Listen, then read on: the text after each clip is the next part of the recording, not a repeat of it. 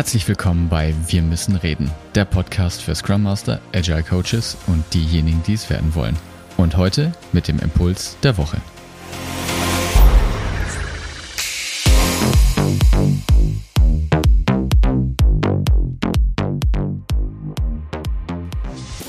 Einen wunderschönen guten Tag wünsche ich dir. Heute mit der Folge, warum Unternehmen keine einheitliche Kultur brauchen. Und wenn du diesen Podcast jetzt schon eine Weile hörst, dann wirst du ja mitbekommen haben, dass Luhmann und wir dementsprechend auch hier einfach mal so in den Raum geworfen haben, dass Kultur eine unentscheidbare Entscheidungsprämisse ist. Also dass sich Kultur nicht zielgerichtet gestalten lässt. Doch der steht jetzt erstmal im krassen Widerspruch zu den ganzen anderen Bewegungen, sage ich mal, wenn man jetzt in Unternehmen reinschaut, und das wirst du ja als Scrum Master oder Agile Coach auch kennen, wo es Kulturentwicklungsprogramme gibt, Mindset-Programme etc. pp.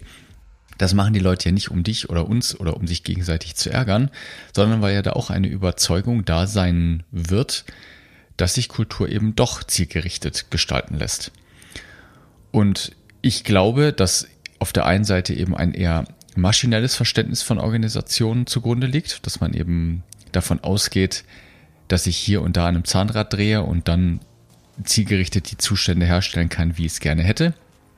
Und Luhmann bietet uns ja einen anderen Zugang an. Luhmann beschreibt Organisationen ja als ein soziales System und hat sich dadurch ja sehr stark aus der Biologie inspirieren lassen und sieht Organisationen mehr als ein lebendes System an. Es ist ein soziales System, aber es funktioniert nach sehr ähnlichen Prinzipien wie biologische Wesen auch. So, und wenn wir das jetzt einfach mal annehmen, als es ist ja nicht die Wahrheit, es ist einfach nur ein anderer Blickwinkel auf eine andere Perspektive auf die gleichen Phänomene, die wir beobachten und hoffentlich so können wir so einen anderen Zugang gewinnen. Und wenn wir das akzeptieren, dass Organisationen als Sozialsystem beschrieben werden und über Kommunikation, dann haben wir in den anderen Folgen ja auch schon uns Gedanken darüber gemacht und dir vorgestellt, dass diese Systeme operativ geschlossen und informativ offen sind. Das heißt, nur Kommunikation kann an Kommunikation anschließen, nur ein Gedanke kann an Gedanken anschließen, nur Macht kann an Macht anschließen. Sie sind aber informativ offen, das heißt, sie können von außen beeinflusst werden. Vielleicht mal ein konkretes Beispiel, damit es noch ein bisschen deutlicher wird. Wenn du mit deiner Partnerin oder deinem Partner am Frühstückstisch sitzt oder beim Abendessen und ihr euch unterhaltet, kannst du nicht in deinen Partner, in deine Partnerin hineindenken. Du kannst ihr nicht einen Gedanken aufzwingen. Du kannst sozusagen nur sprechen. Das geht dann an die, an die Grenze zu deiner Partnerin, zu deinem Partner und wie diese Information, das, was du ihr übermittelt hast, interpretiert wird, verstanden wird, in das System eingebaut wird. Darauf hast du keinen Einfluss. Also du kannst es beeinflussen, aber du kannst nicht beeinflussen, wie es prozessiert wird.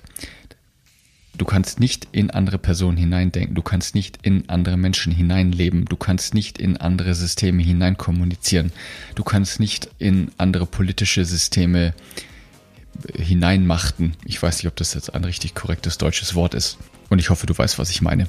Und auch das wiederum haben wir schon uns in vergangenen Folgen angehört, wenn du schon mitbekommen hast, wie Luhmann den Kommunikationsbegriff hergeleitet hat. Denn er bricht ja mit dem typischen Sender-Empfänger-Modell und versteht, dass Kommunikation von hinten aufgezäumt wird. Ne? Dass also das Verständnis, die Interpretation beim Adressaten deiner Mitteilung liegt.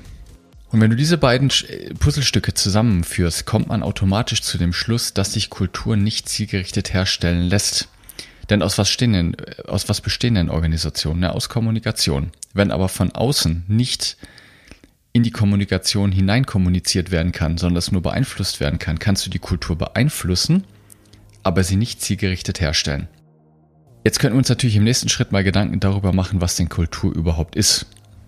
Und Kultur ist, glaube ich, da hat jeder von uns ein Gespür dafür, das, was sich irgendwie hinter den, hinter dem Rücken der Akteure ausbildet. Das ist wie das Gedächtnis einer Organisation. Sie spiegelt immer die Vergangenheit einer Organisation wieder. Sie ist rückwärtsgewandt und man würde jetzt im Neudeutschen, glaube ich, sowas sagen wie es ist ein Lagging Indicator. Und du kennst sicherlich auch schon den Spruch, dass jede Organisation genau die Kultur bekommt, die sie verdient. Und zwar genau aus den eben genannten Gründen.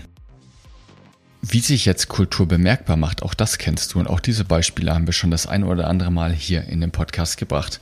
Wenn du abends in die Oper gehst, würdest dir niemals in den Sinn kommen, mit Jogginghose und FC Bayern Pulli dorthin zu gehen. Umgekehrt, wenn du mit deinem besten Freund, deiner besten Freundin ins Stadion gehst, wirst du vermutlich nicht im Dreiteiler auflaufen. Ja, also in einem Stadion herrscht nun mal ein anderer kultureller Zwang als in der Oper. Und das, obwohl es nie jemand irgendwie definiert hat. Das wurde nie festgelegt. Das ist, das hat einfach irgendwie so zu sein. Das hat sich einfach so entwickelt. Kultur ist das, was sich hinter dem Rücken der Akteure bildet. Es sind so unsichtbare Zwänge oder eben das, was einfach selbstverständlich ist. Das, worüber du eigentlich gar nicht mehr nachdenken musst. So, das war jetzt eine recht lange Herleitung, um nochmal dir klar zu machen, was denn Kultur eigentlich wirklich ist und warum sie sich eigentlich überhaupt nicht zielgerichtet herstellen lässt. Doch die Frage, die wir jetzt heute beantworten möchten, ist, warum Unternehmen keine einheitliche Kultur brauchen. Und um das zu verstehen, fügen wir ein weiteres Puzzlestück hinzu, was wir, glaube ich, in einer der letzten Folgen diskutiert haben, nämlich, dass die Wirtschaft nach dem Code Zahlung-Nicht-Zahlung funktioniert.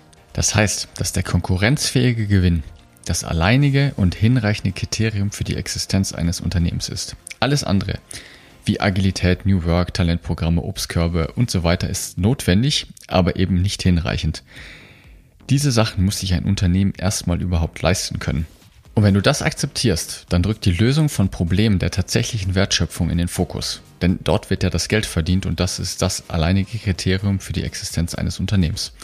Oder umgekehrt, Kultur löst kein Problem der Wertschöpfung, sondern ist wie bereits erwähnt das, was sich einstellt, wenn Menschen echte Probleme lösen. Oder halt eben auch nicht. Du könntest auch fragen, welches echte Kundenproblem möchte man denn mit einer Vereinheitlichung einer Kultur lösen? Deine Kultur ist nämlich deinem Kunden, der da das Geld in das Haus trägt, vollkommen egal. Der will seine Dienstleistung sehr wahrscheinlich möglichst schnell in möglichst hoher Qualität für möglichst wenig Geld. Und diese Art von Problemen für andere zu lösen, das ist das, was Spaß macht. Also zu sehen, welchen Unterschied die eigene Arbeit für jemand anderen macht, das ist das, was wirklich motiviert. Kulturentwicklungsprogramme ist Selbstbeschäftigung. In der Zeit könnte man ja stattdessen auch echte Probleme lösen. Ein weiterer Punkt, den habe ich mir von Nassim Taleb abgeguckt aus seinem Buch Anti-Fragile. Das ist, dass Diversifizierung im Kleinen sorgt für Stabilität im Großen. Auch hier hilft wieder ein Blick auf die Natur. Denn ist dir schon mal aufgefallen, dass es in der Natur keine Homogenisierung gibt? Kein Baum sieht aus wie der andere, keine Blume ist identisch mit der anderen, kein Mensch ist wie der andere und doch erfüllt ja jeder von uns oder auch jedes Mitglied irgendeiner Spezies eine sehr ähnliche Aufgabe innerhalb des Ökosystems. Und dadurch, dass jeder einzelne Akteur im direkten Wettbewerb mit seiner Umwelt steht und eben auch zu anderen Mitgliedern des Ökosystems, wird er zur Anpassung gezwungen. Der Einzelne kann jetzt sehr leicht an den Zwängen zugrunde gehen, doch dadurch gewinnt ihm das Gesamtsystem an Widerstandsfähigkeit. Die Diversifizierung im Kleinen sorgt für Stabilität im Großen. Ich mache eine Menge Variationen und schaue, welche dieser Variationen sich in der ständig ändernden Umwelt sich durchsetzen können und welche nicht. Beziehungsweise, noch präziser ausgedrückt, welche keinen Schaden anrichten. Die fehlende Variation bringt ja keine neuen Ideen hervor, die sich dann in Krisenzeiten oder in Zeiten von hoher Überraschung als überlebenswichtig herausstellen könnten. Also der Aufbau von Redundanz in der Teilen der Wertschöpfung, bei der die Ausnahme die Regel ist, ist es eine Investition in die Zukunft. Und Variationen, die sich eben als schädlich für die Lösung von Problemen der Wertschöpfung erweisen, die werden abgestoßen und alles, was nicht schädlich ist, bleibt und sorgt für Vielfalt, die wir in der Natur auch so schätzen. Ob die Natur nun jetzt als gutes Vorbild herhalten kann oder nicht, bleibt jetzt eben selbst überlassen. Niklas Luhmann hat seine Systemtheorie eben als, hat sich dadurch der Biologie bedient und hat sich da inspirieren lassen. Fakt ist aber, dass die Natur wohl das resilienteste System ist, das wir kennen. Und ich würde mich jetzt, glaube ich, auch nicht zu sehr aus dem Fenster lehnen, wenn ich behaupte, dass die Natur auch die Menschheit überdauern wird. Wer also was über die Anpassungsfähigkeit und an sich ändernde Umweltbedingungen lernen möchte, und genau das ist es ja, worum es in Unternehmen geht, kann in der Natur viel lernen. Homogenisierung, ob in der Kultur, in der Führung oder auch im Mindset, ist nicht die Antwort. Ganz im Gegenteil, sie schadet eher nur. Und der Schrei nach einer einheitlichen Kultur wird auch wieder verschwinden, genauso wie alle Moden vorher auch. Ich wünsche dir eine schöne Woche. Dein David. Ciao.